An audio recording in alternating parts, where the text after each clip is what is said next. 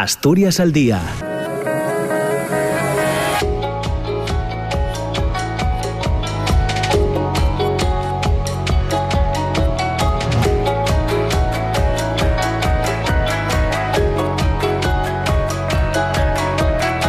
Hola, ¿qué tal? ¿Cómo está? Muy buenos días. Son las 9 de la mañana y dos minutos. Bienvenidas, bienvenidos. Comienza Asturias al día en RPA, en la radio pública. Ya saben que como cada mañana tenemos hasta las 10 eh, para reflexionar, eh, tertuliar, conversar en torno a cuestiones de actualidad. Hoy muy centrados en cuestiones eh, del ámbito económico. El plan de choque aprobado por el Gobierno ya saben que tendrá un impacto de unos 6.000 millones en ayudas directas y rebajas de impuestos y de otros 10.000 millones en crédito SICO para frenar el impacto de la crisis y que está basado, lo hemos dicho ya en varias ocasiones, en cinco ejes principales, ayudas a familias, trabajadores y desplazados, ayudas al tejido empresarial, medidas en materia de transportes, medidas en materia de ciberseguridad y también medidas en materia de energía. El gobierno de momento no ha cifrado cuáles eh, pueden ser sus eh, posibilidades reales, cuántos puntos del IPC pueden restar estas medidas eh, aprobadas y puestas en marcha, ya saben, desde el pasado viernes, día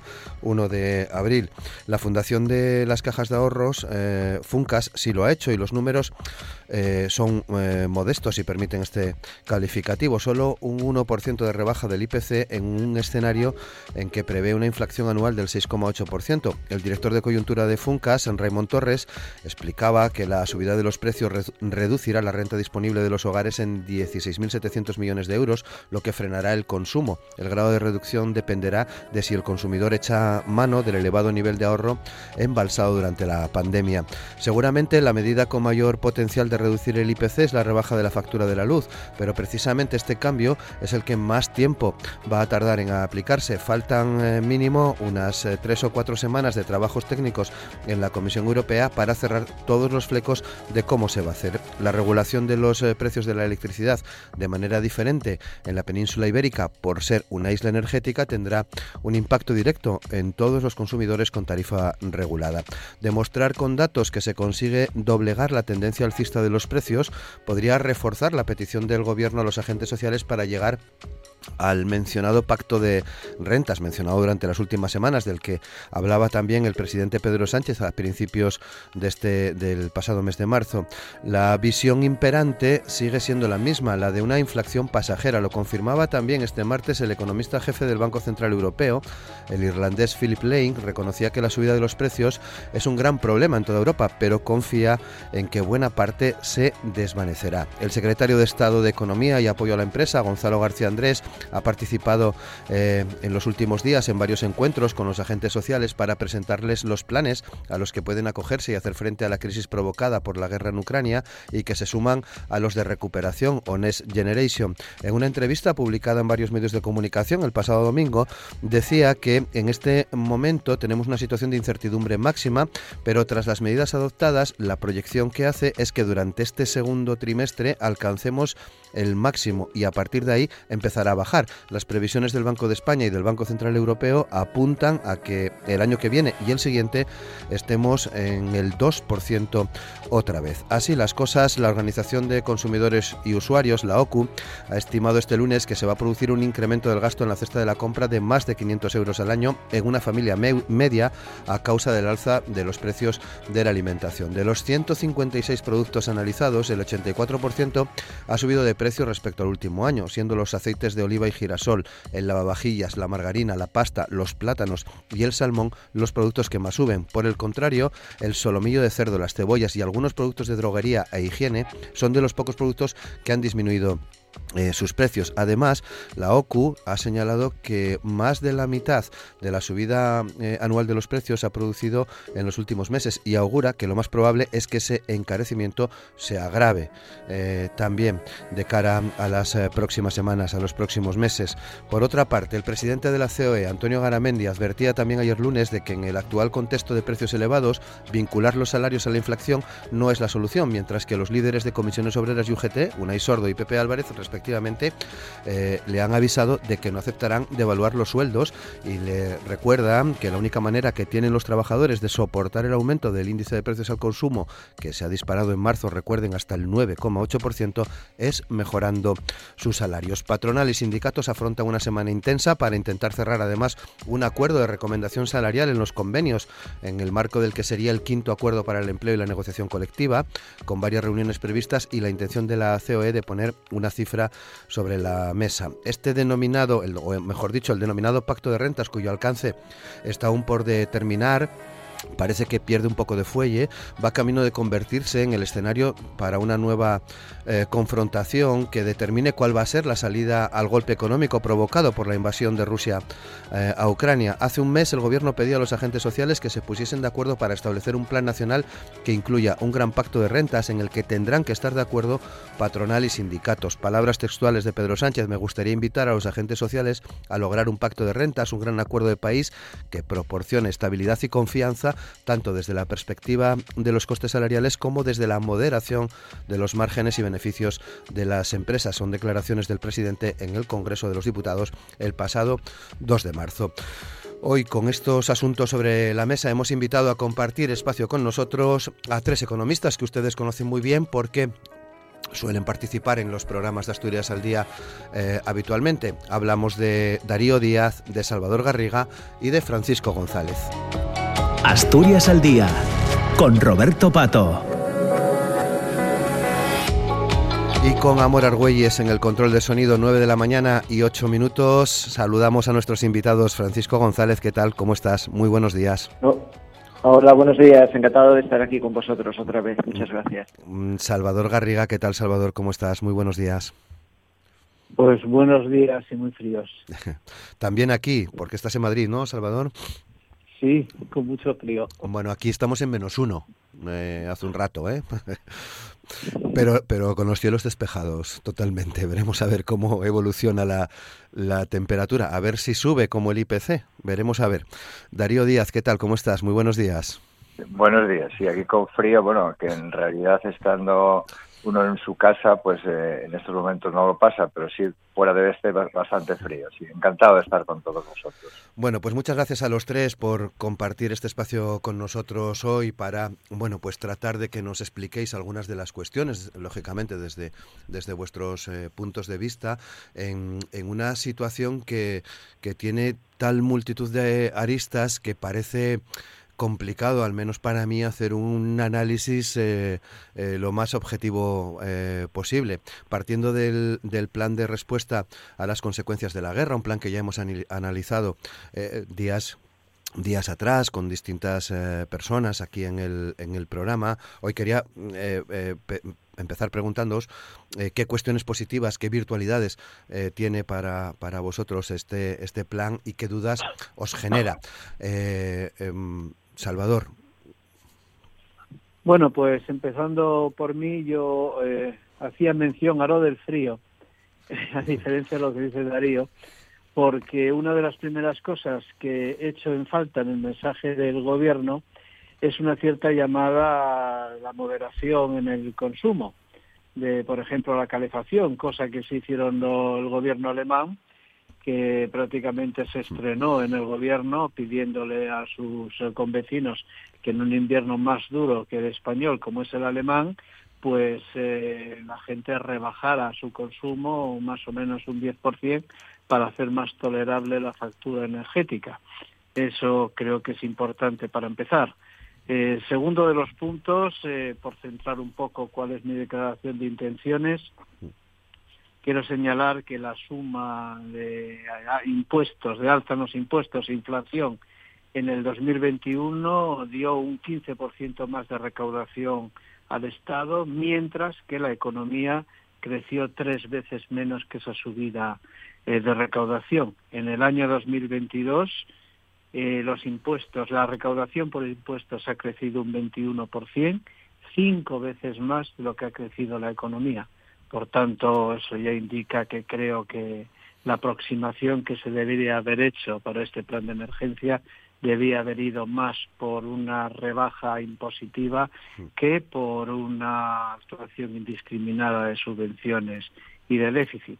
Y tercero, eh, para centrar el debate, yo quiero decir que las medidas pueden ser insuficientes, pueden ser contradictorias, pueden estar equivocadas en parte, pero tienen una verdad incontestable, que era necesario que el gobierno actuara y mal o bien, mejor o peor, el gobierno ha actuado, lo cual en las condiciones en las que tiene que gobernar creo que no es una mala iniciativa. Te agradezco la concreción, eh, Salvador. Darío. Bueno, yo empezaría por, por una cuestión fundamental. Eh, y es el tema de la guerra. Es decir, eh, cualquier eh, opinión, cualquier intervención, cualquier reflexión que hagamos va a estar siempre en función de cuál va a ser el futuro de, la guerra. o de la Yo no, me gusta el tema de la guerra, me gusta la invasión de un país hacia otro, lo que desgraciadamente acarrea la guerra. Es decir, mm, yo siempre voy a los clásicos, y aquí cuando estudiamos y hablamos de modelos de, crecimiento, de modelos de, desarrollo, y, siempre partías de, elementos que más o menos conocía el mercado o conocía el sistema, ¿no? Eh, estamos ante lo que siempre se hablaba de ceteris paribus, es decir, si hubiese otros elementos adicionales, otros factores adicionales, que eh, eh, enturbiasen el, modelo, entonces a veces eh, éramos incapaces de saber por dónde podían, si las incertidumbres eran mayores y, las consecuencias iban, a ser peores. En este caso concreto, yo creo que cualquier cosa que, digamos ahora va a estar en función de cuál va a ser el futuro, que de momento es muy negro porque no se ve ningún tipo de salida, pero mm, desde ese punto de vista yo creo que las medidas que en estos momentos está planteadas por el gobierno eh, son necesarias pero desgraciadamente creo que van a ser insuficientes porque habrá que ver el desarrollo de cómo va eh, la evolución de cuál va a ser eh, el, tema de la guerra para realmente ver si somos capaces de superar un momento tan crudo como este o son necesarias otras medidas más duras. Eh, desde ese punto de vista, y volviendo un poco al principio del frío que decía Salvador, hombre, Salvador, eh, una persona liberal como eres tú, plantear que eh, los ciudadanos también reclamen al gobierno que te obliguen a reducir el consumo de, gas o el consumo de energético porque es muy caro, hombre, a mí me parece que es excesivo intervencionismo. Es decir, yo creo que es un problema digamos, del, obviamente del gobierno, pero también de los ciudadanos, de saber dónde vamos y, saber que lo que estamos haciendo bien o lo estamos haciendo mal. Y desde ese punto de vista, cualquier tipo de ahorro que tengamos en ese sentido o que, que digamos que no enturbie claramente nuestro nivel de vida, yo creo que, que, que ya es una responsabilidad de los propios ciudadanos. Por lo tanto, yo apelo no solamente a la responsabilidad del gobierno, sino a la responsabilidad de los ciudadanos. Francisco.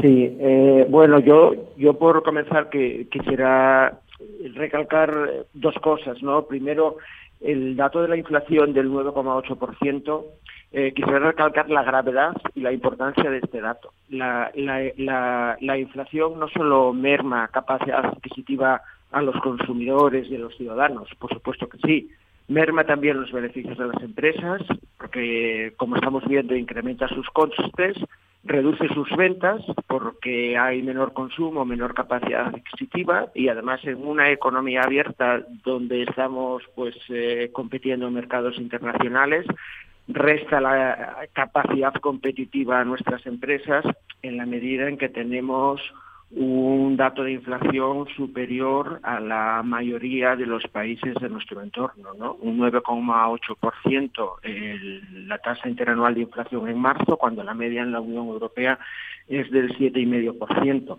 Es importante por todo esto ¿eh? y todas estas cuestiones pues eh, eh, generan efectos en cadena que hacen que el dato de la inflación en sí mismo condense, condense de una manera muy significativa la situación de una economía. Y es así, y de hecho es de esta manera que los bancos centrales pues tienen como objetivo prioritario controlar la inflación. Puestos a elegir una variable macroeconómica, más incluso que el crecimiento del PIB o que el crecimiento del empleo, el primer objetivo que se marcan para controlar es la inflación. Y este dato de infla y, ese objetivo de inflación era hasta hace unos meses del, del 2%.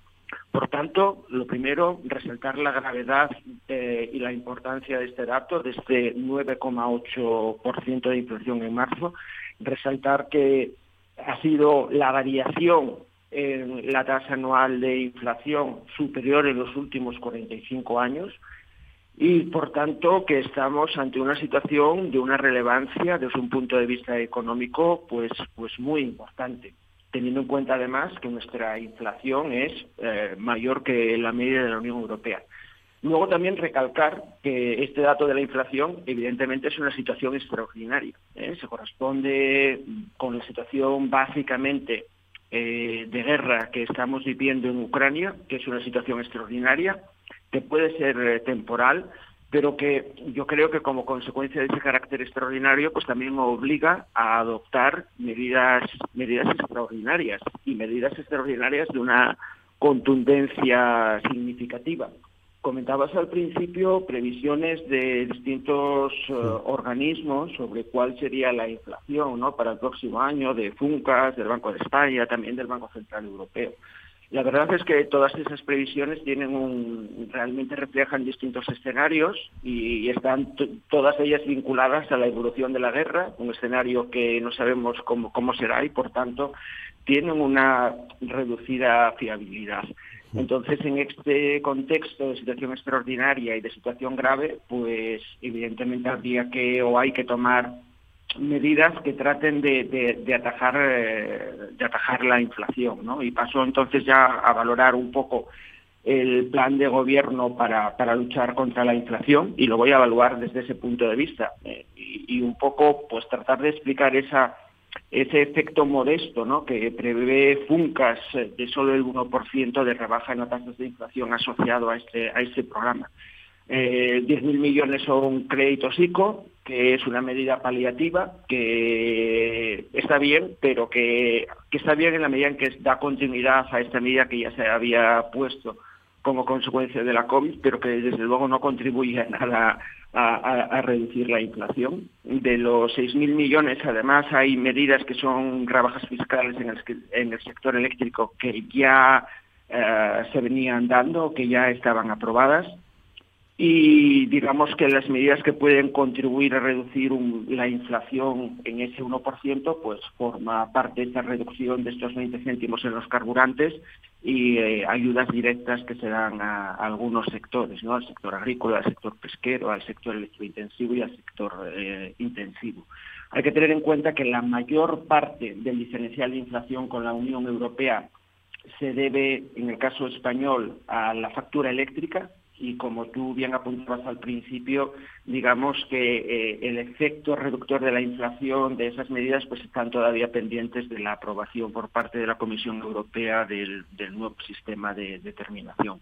Entonces, creo que estamos en una situación extraordinaria, grave, que puede ser temporal, que exige medidas extraordinarias eh, para luchar contra la inflación por la importancia que tiene y realmente las actuaciones que hasta ahora mismo se han implementado pues son de un carácter modesto. Esta sería mi primera valoración.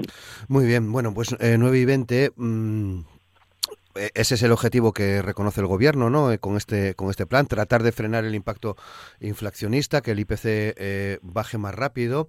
Paralelamente, eh, escuchamos eh, análisis que están a favor o en contra de, de, la, de la bajada de impuestos. ¿Ayudaría una bajada de impuestos eh, a todo esto, Salvador?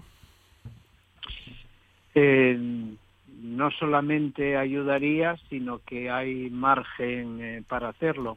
Vamos a ver, es una cuestión, lógicamente, de ideología Empezando por una cosa, que el gobierno, ante una situación grave que no venía provocada directamente por la guerra, porque Rusia no ha sido la que ha tirado definitivamente del contador para arriba, es culpable, pero no es solamente culpable. Nosotros veníamos de un encarecimiento energético muy importante ya a lo largo de, de todo el año pasado y comienzos de este y un incremento de la inflación persistente que se decía que iba a ser transitoria, pero que al final nos ha llevado a unos niveles bastante superiores eh, de la media europea.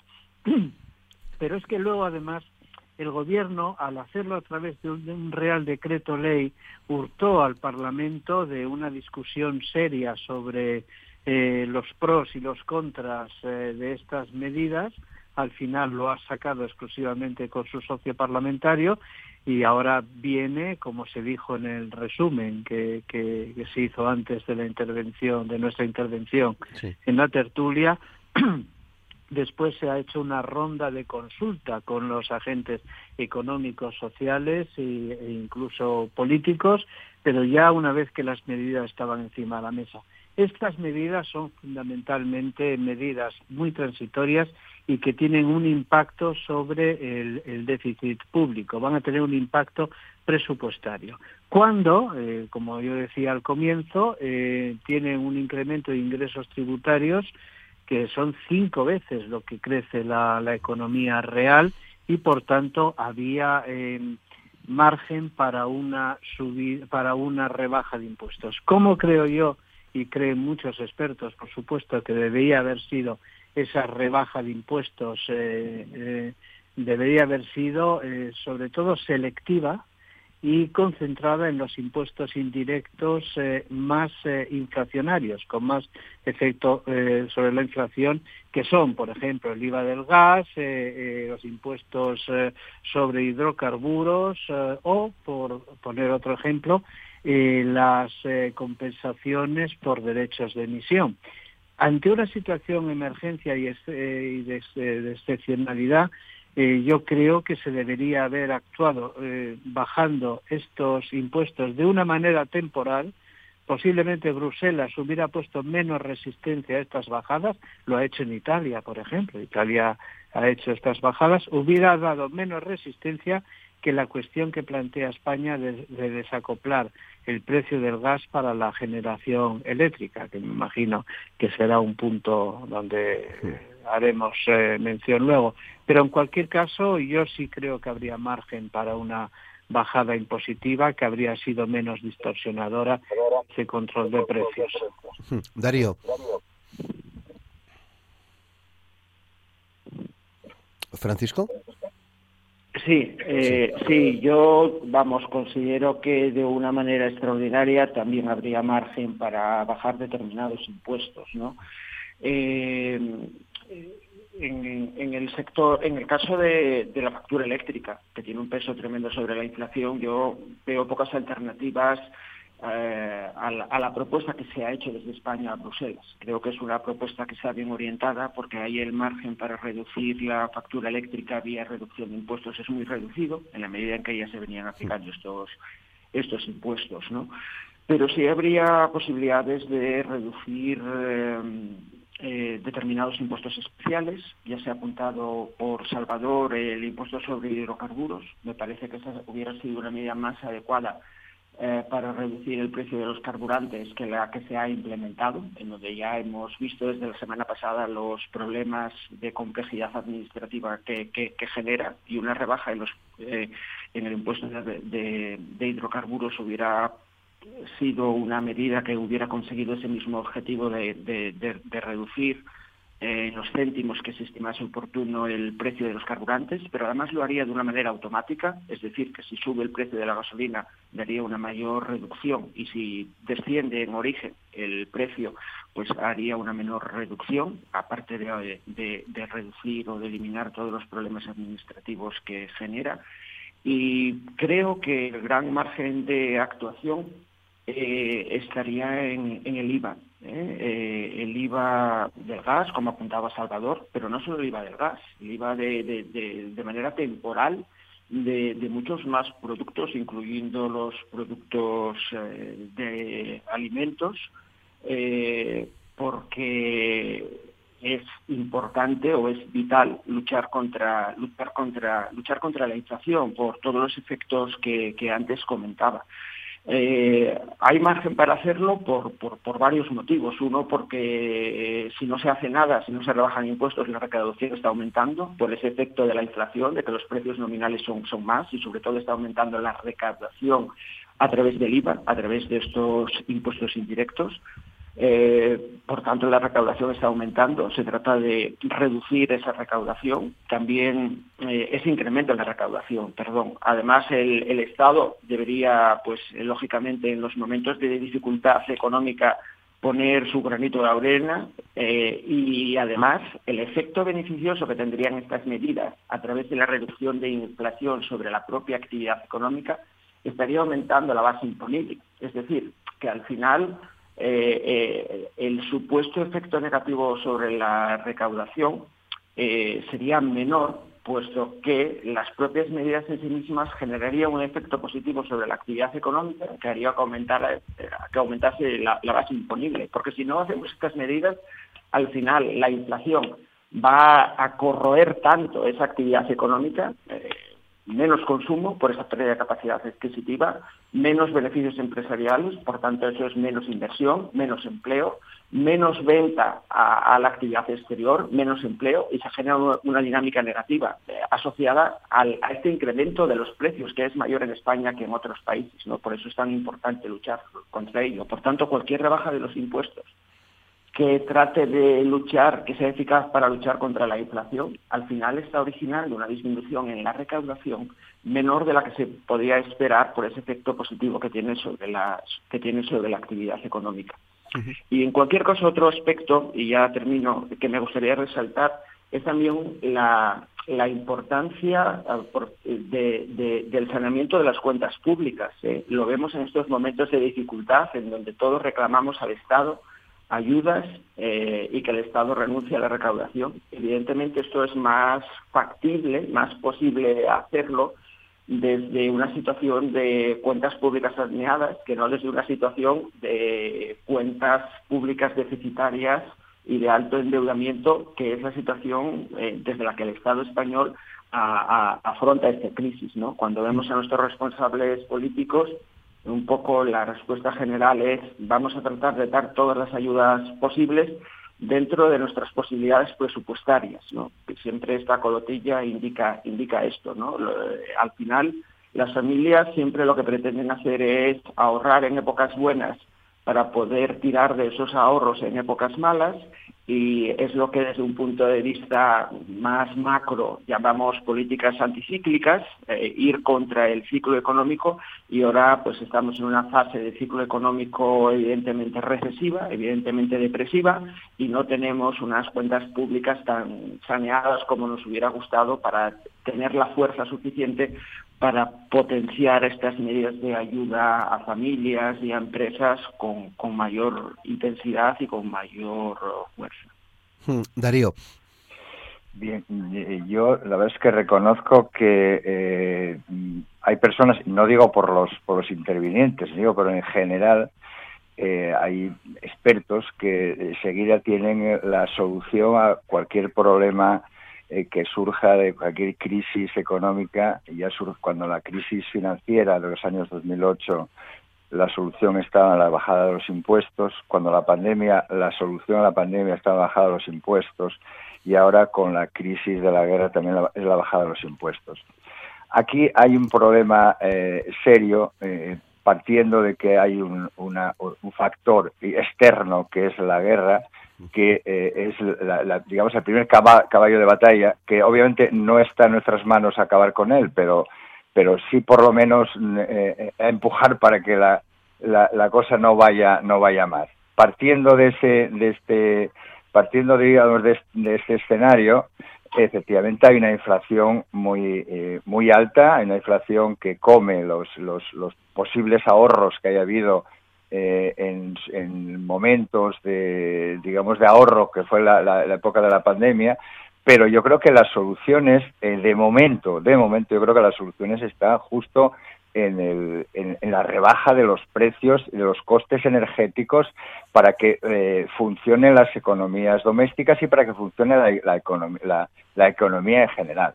Hablar en estos momentos de, rebaja de impuestos, aunque sean impuestos sobre los propios, eh, sobre los, eh, sobre el, sector que en estos momentos más en crisis está o, más al alza está, a mí me parece eh, una solución, eh, bueno, no voy a calificarla, pero una eh, inútil, porque efectivamente si realmente necesitan ayudas los, los ciudadanos, si necesitan ayudas los, las empresas, una reducción justo de esos impuestos, a pesar del margen que dice Salvador que, hay, no va a poder solucionar, eh, eh, no va a haber suficientes ayudas, dado justo lo que lo que señala Francisco, el alto endeudamiento eh, del Estado, no va no va a solucionar ningún tipo de problema porque no va a haber suficientes ayudas para aquellos necesitados. Y además hay que tener en cuenta clarísimamente que eh, este país tiene que seguir funcionando, tiene que haber dinero para, para ciencia, para innovación, tiene que haber dinero para escuelas, para sanidad, que está absolutamente eh, eh, deteriorado después de la pandemia. ¿Dónde, vamos dónde va a, sacar el dinero? ¿Dónde va a, haber los suficientes ingresos para que, que, esta que, que, esta economía, que estos estados o que este estado siga funcionando a mí me parece realmente, mm, diría, hasta aberrante el hecho de plantear una reducción de impuestos y sobre todo cuando se plantea eh, desde el ámbito, ciertos ámbitos políticos y demás, una reducción de impuestos en general, es decir, como la reducción del IVA, del IRPF, del, eh, impuesto sobre sociedades. Es decir, a mí me parece eh, realmente que hay que ser equilibrado que hay que ser eh, equitativo y que realmente hay que reconocer que es una, es una situación mm. de momento coyuntural cuyas soluciones coyunturales yo creo que en este momento son lo suficientemente importantes para ir reduciendo primero la, la posible la inflación que come eh, eh, que come los insisto los ahorros o que come las posibilidades de crecimiento de la economía, pero mm, ir más allá yo creo que es mm, eh, matar eh, eh, matar pájaros a cañonazos. Es decir em, mm, vuelvo un poco a, lo mismo. Si es una situación coyuntural que que se, supera en poco tiempo yo creo que con las medidas que hay son suficientes. Es verdad es verdad y ahí sí yo estoy de acuerdo con con Salvador que tenemos todavía un problema serio que viene de atrás, que es parte precisamente de la inflación, y es que la crisis energética o la, o, la conversión energética no se solucionó de la mejor forma posible y probablemente y desgraciadamente va a seguir una cierta inflación, va a seguir un cierto coste de la vida producto de eh, una eh, crisis energética mal planteada antes de la guerra. Salvador. Mire, por, por ser un poco más eh, picante en toda esta cuestión, yo creo que se ha utilizado este Real Decreto Ley para hacer eh, política general cuando realmente debía haber sido una respuesta a una coyuntura, como eh, dice Darío. Precisamente por haber hecho política se ha intentado hacer una, un decreto que, que afectara o beneficiara igual a todos los ciudadanos. Lo que yo eh, planteo como rebaja impositiva, que sí creo que es importante, eh, Darío olvida una palabra, que es la selectiva.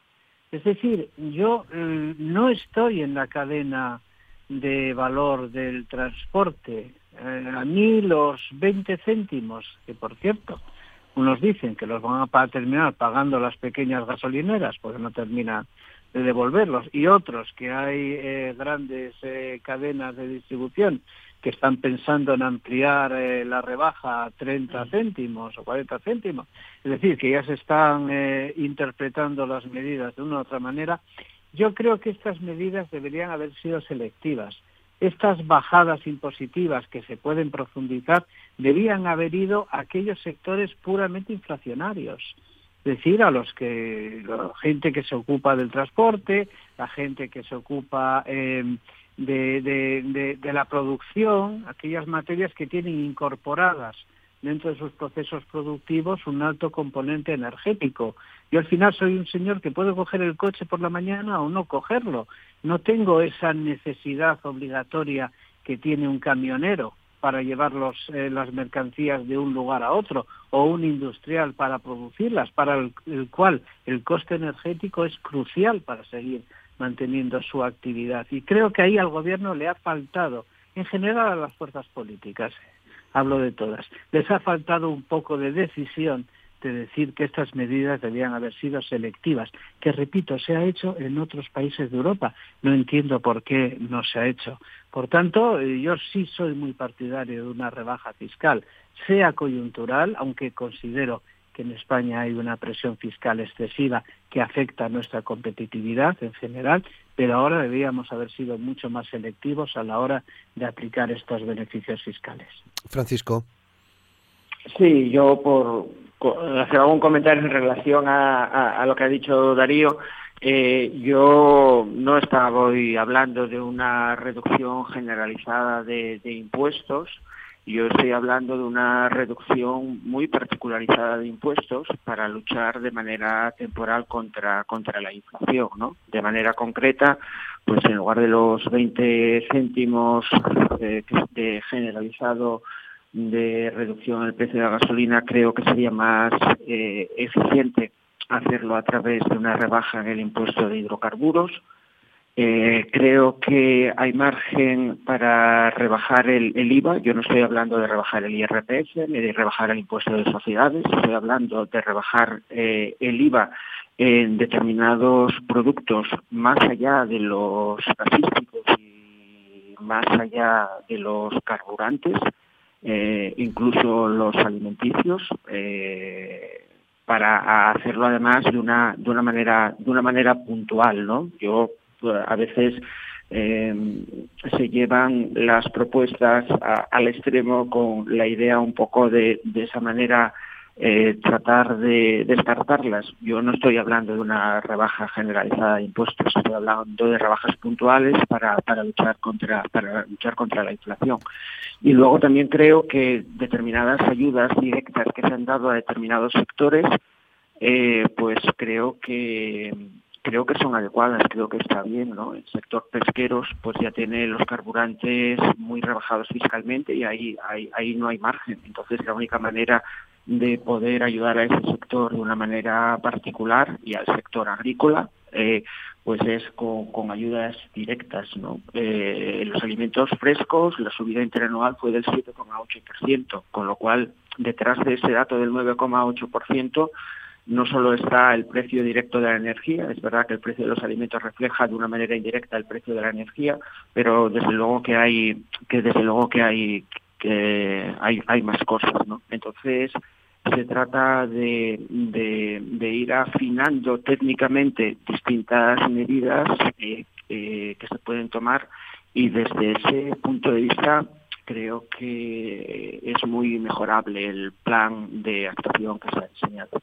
Hmm. Darío. Yo, Roberto, no, yo una cuestión, una cuestión de, que siempre, eh, la verdad es que siempre repito, pero bueno, siento eh, comentarlo cuando sale, sale el tema de los impuestos. Lo digo sobre todo por ese concepto de que tenemos una presión fiscal altísima, de que esto eh, se está llenando los bolsos, como, como, como un dirigente político dijo, que se está llenando la, la, la bolsa del Estado de dinero eh, por los impuestos de, este gobierno.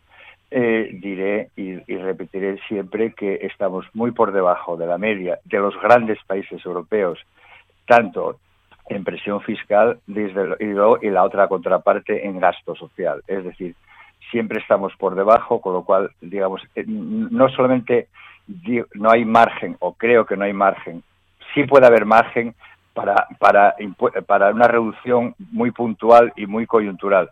Pero luego mm, sigo insistiendo que una plantear como rebaja de impuestos sería ir, eh, vamos a ver, en contra de lo que, la mayoría de los países más avanzados están haciendo.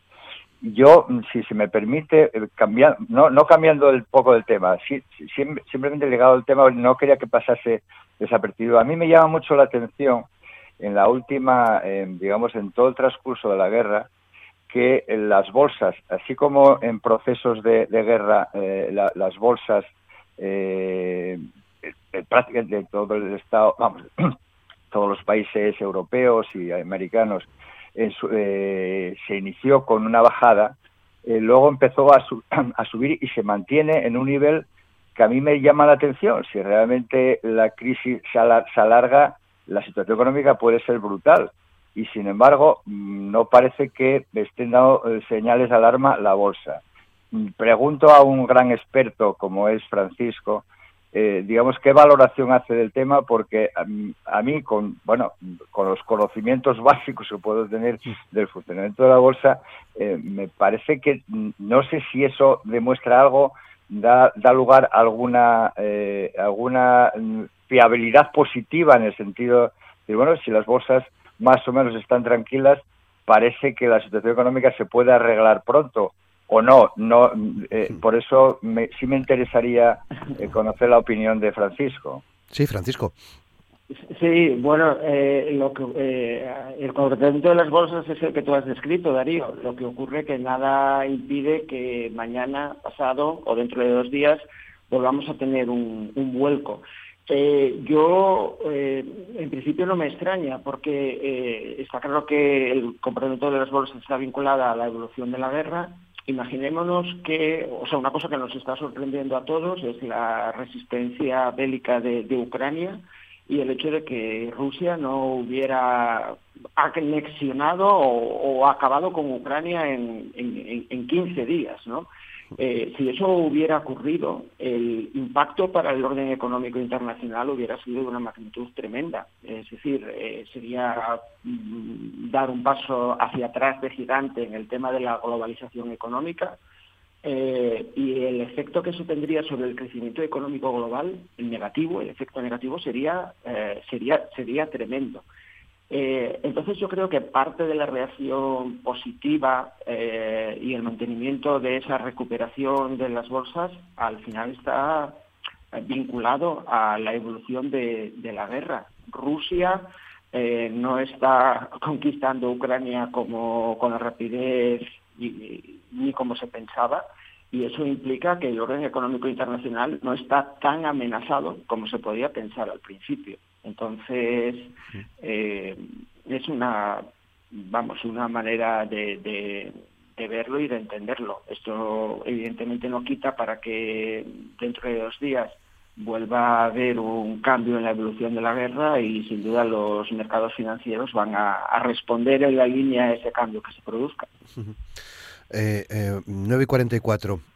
Eh, Salvador, antes mencionabas eh, el tope del gas, eh, esos 30 euros megavatio. ¿Qué es lo que te preocupa de esa, de esa propuesta?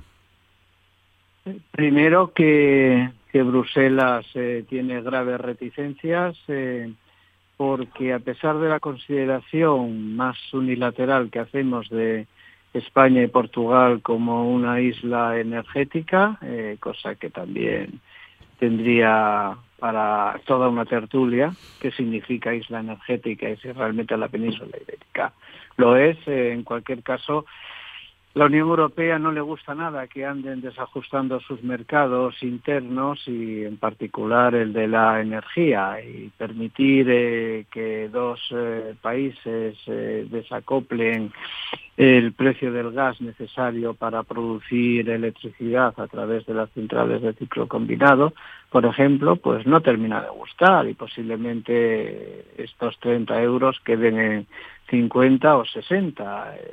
Luego también hay que saber por qué se desacopla eh, y por qué, por qué ahora mismo están acoplados ambos precios. Pues están sobre todo para evitar problemas de desabastecimiento, de un momento puntual que puede suceder eh, las empresas generadoras no tuvieran el primer acceso a, a las plantas productoras de electricidad y no pudieran responder a los muy abundantes picos de, demanda eléctrica que, hay en la industria y en, la, y en los hogares eh, europeos.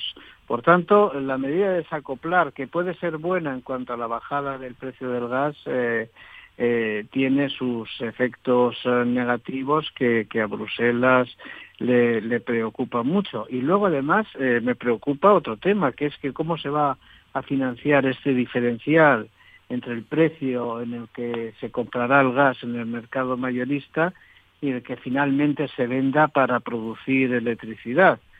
Eh, esto al final tiene dos salidas, porque al final los grandes problemas tienen soluciones sencillas.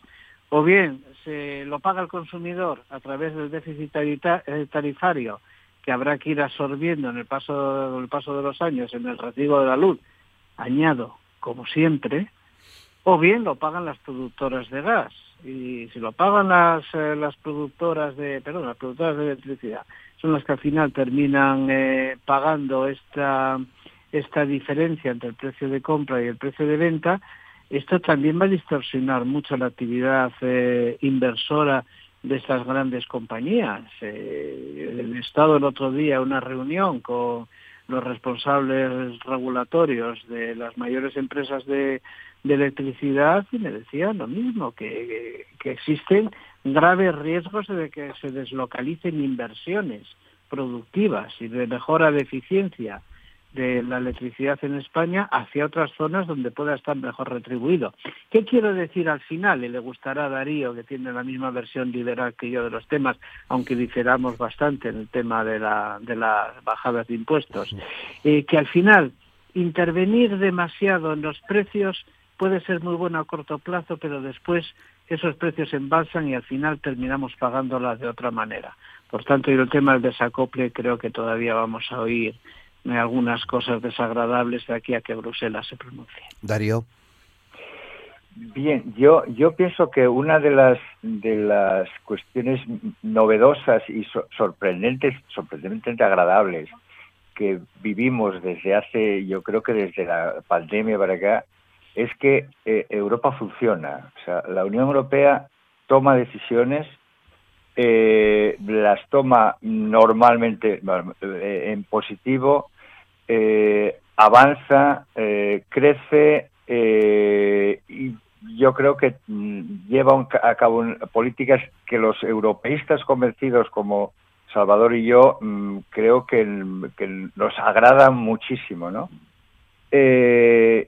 Y efectivamente hace frente a, pandemias, hace frente a crisis de, otro tipo, con soluciones variables, con soluciones no ortodoxas como eh, en su día eh, se hacían y por tanto tienen, tienen eh, soluciones para casos a veces distintos en distintos países, con el apoyo de todos. Plantear que eso puede ser negativo en el futuro, mm, pues vuelvo a hacer lo mismo. Es decir, eh, las certidumbres e incertidumbres de la economía en un futuro, eh, eh, Dios dirá, porque nosotros a veces es muy difícil de, valorarlas. Yo creo que se valoraron, se valoraron bien, y hombre, si al final el coste lo paga los beneficios de las energéticas, hombre, pues yo aplaudo. ¿eh? Que se los, eh, que se los eh, eh, asuman porque de beneficios, de rentabilidad, de dinero que llevan las las, las, las energéticas por muchas inversiones que, hayan ya va demasiado demasiado lo que lo que están sacando. Por eso yo pienso que esto o por ejemplo el acuerdo que el acuerdo que van a plantear España y Países Bajos dos países realmente con, con, serios problemas eh, a la hora de, dilucidar la política eh, eh, comunitaria, que se alíen para rebajar las, reglas fiscales, a mí me parece mm, sorprendente, pero sorprendente de, forma agradable, decir, porque bueno, yo veo que se están moviendo cosas, yo veo que, que está aplicando políticas que desde luego no es que nos, nos beneficien a nosotros, benefician al conjunto europeo. Francisco. Sí, bueno, yo eh, hablamos de este tema de parece otra en otra ocasión. Sí, yo, hace, unos días, hace un mes, exactamente. Sí, hace, muy Con Jonás, además. Yo sé, sí, yo con carácter general estoy a favor del sistema marginalista, porque es el que da incentivos a que se inviertan en las energías más baratas, que en estos momentos son las renovables. Entonces, eh, son los que más beneficios están obteniendo, siendo el gas el que determina el precio, pero justamente eso es lo que da estímulos e incentivos a que se invierta cada vez más en energías renovables.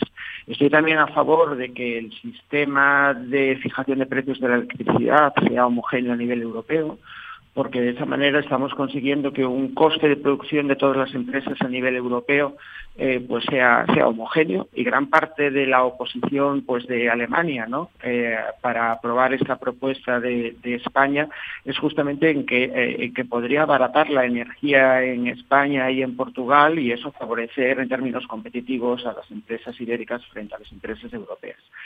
Pero dicho todo esto, eh, yo estoy también a favor de la propuesta temporal que se ha hecho desde la península ibérica para en estos momentos eh, eh, poner un precio de manera temporal, un límite al, al, precio del gas y hacer que sea un sistema solo marginalista de una manera parcial. ¿Por qué? Porque el precio del gas está disparado eh, por un motivo excepcional y tampoco es un precio libre, en el sentido de que Rusia está controlando y gestionando la oferta de crédito para utilizarlo como, perdón, la oferta de gas para utilizarlo como, como, como arma y evidentemente ante eso hay que responder y creo que la exclusión del gas de manera temporal mientras dure esta situación anómala me parece una medida pues bien encaminada. Y como dije antes aquí en el tema de la electricidad sí que hay poco margen fiscal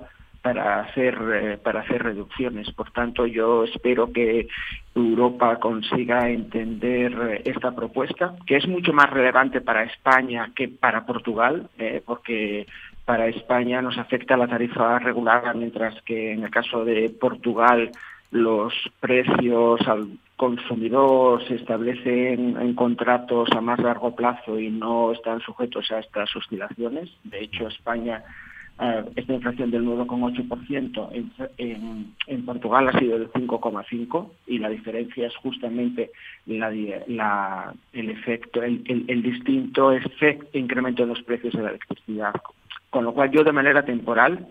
Eh, por este carácter extraordinario, me parece adecuada la, la, propuesta que se ha hecho hmm. de abandonar solo parcialmente el sistema marginalista. Bueno, 9 y 53, nos quedan muy pocos minutos, creo que lo suficientes al menos, seguramente os volveré a llamar para, eh, eh, en función de cómo evolucionen las cosas, abordar este asunto o no, que es el famoso pacto de rentas. Darío, parece que ha perdido fuelle en función de lo que decíamos al, al principio ¿no? de, estas negociaciones que se están llevando eh, eh, a cabo en torno al acuerdo para el empleo y la negociación colectiva. Pero eh, casi a modo de titular, ¿hay que plantearse seriamente lo del pacto de rentas? Sí, sí, obviamente era, digamos, era una, un planteamiento, una propuesta que había antes de, la guerra. Yo creo que había bastante buena voluntad por parte de los agentes sociales tras el acuerdo de la reforma laboral, por tanto, digamos, sería otra de las patas importantes, sobre todo con, que, tuviese ya un carácter no, no tan inmediato como podía ser en otras en otras ocasiones como como digamos tras una reforma eh, pues un, un no digo, no diría nuevo pero sí renovado eh, estatuto de los trabajadores pues digamos el pacto de renta era necesario no para plantear ya el, futuro eh, de, forma más estable. Mm, lo rompió el tema de la guerra y obviamente en estas circunstancias va a ser muy difícil porque eh, desde el punto de vista de los trabajadores con, eh, cierta lógica no va no van a entender que recaiga el peso de la, de la crisis y con, con reducciones sustanciales sobre la o, o aumentos mucho más bajos que lo que plantea en este momento la, inflación y desde el punto de vista empresarial obviamente eso no, no se va a aceptar. con lo cual vamos a estar en un impasse. Eh, yo creo que si se alarga mucho la guerra, con serias dificultades y con serios problemas, porque claro, efectivamente la, eh, los trabajadores y la ciudadanía en general no va a soportar eh, los costes generados o la, o, la, inflación subyacente y por tanto yo creo que puede dar lugar a, a, un, a una serie de conflictividad. Pero bueno, mm, lo de siempre, esperemos que, que Putin, no digo que se tenga razones, sino que que salga de la cueva donde, donde se va metido y, podamos solucionar el tema y en un futuro más o menos cercano sí podamos hablar bien eh, definitivamente de política de rentas. Eh, Francisco, en un minuto, minuto y pico. Sí, bueno, yo creo que más que pacto de rentas, eh, de salarios y de beneficios, cuando se habla de esas dos cosas, realmente estamos hablando de un pacto de, moderación de salarios.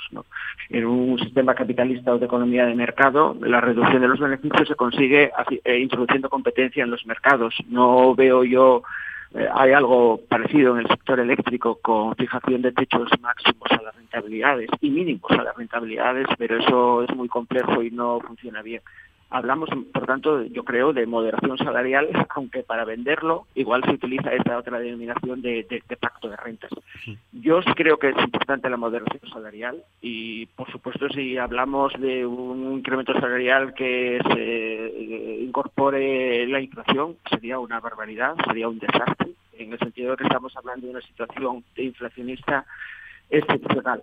La inflación perjudica a los trabajadores porque merma su capacidad adquisitiva, pero también perjudica a las empresas, ¿eh? porque reduce los beneficios, porque incrementa los costes y disminuye las ventas en el sector doméstico y en los mercados internacionales incrementos en los salarios eh, que traten de incorporar la inflación que ahora tenemos, lo que se van a traducir es en incrementos adicionales de inflación que van a volver a perjudicar en mayor medida a los trabajadores eh, porque van a ver acrecentada su disminución de la capacidad adquisitiva y porque va a haber pérdidas adicionales de empleo, con lo cual la consecuencia sería mucho peor.